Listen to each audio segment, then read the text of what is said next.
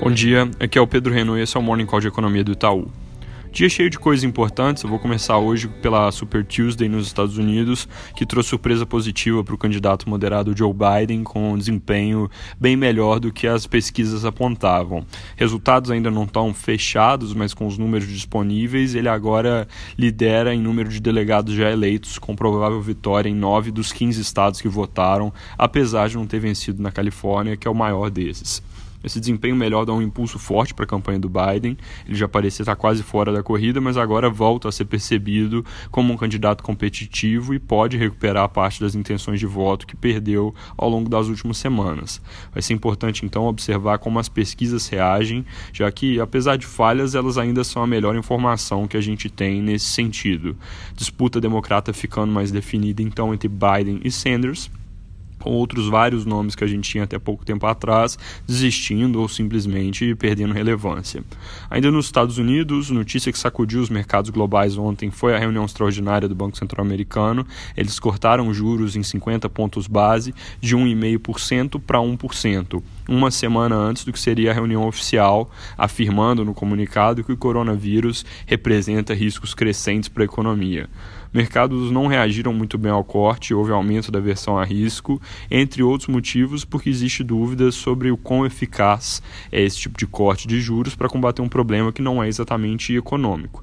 De qualquer forma, mesmo não sendo talvez tão eficaz, o corte melhora condições financeiras globais e termina de abrir o espaço para outros bancos centrais cortarem também aquela tendência de estímulos que eu já mencionei aqui. Depois do anúncio, inclusive, a China já anunciou que vai reduzir também, Canadá deve cortar hoje à noite, como eu já tinha comentado. Aqui no Brasil, nosso Banco Central também soltou um comunicado sinalizando que vai cortar juros na, na próxima reunião que acontece no dia 18 dizendo nesse comunicado que está atento aos impactos do coronavírus na economia brasileira e que a pressão da desaceleração da atividade econômica global tende a dominar os efeitos da deterioração de preços de ativos sobre a inflação, ou seja, que o choque sobre a atividade puxa mais a inflação para baixo, que o câmbio e outras variáveis pressionam para cima, e isso significa que existe espaço para cortar. Grande discussão agora no mercado é se a Selic cai 25 ou 50 pontos na próxima reunião. O Banco Central falou que vai monitorar os acontecimentos ao longo das próximas duas semanas para tomar essa decisão. Nós acreditamos que é importante observar a evolução dos dados daqui até lá para calibrar essa magnitude. Um dos dados mais importantes para informar essa decisão, inclusive, acabou de sair. O PIB do quarto trimestre de 2019 veio em meio por cento de crescimento, em linha com o consenso de mercado e a nossa projeção, que era exatamente esses meio por cento. Com isso, o crescimento acumulado no ano fica em 1,1%.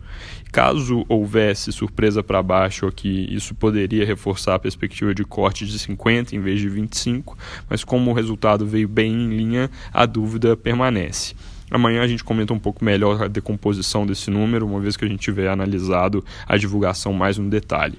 Com a perspectiva de mais cortes de juros aqui no Brasil, é bem provável que o real, apesar de já estar muito acima do que a gente considera o valor justo, ainda sofra pressão adicional.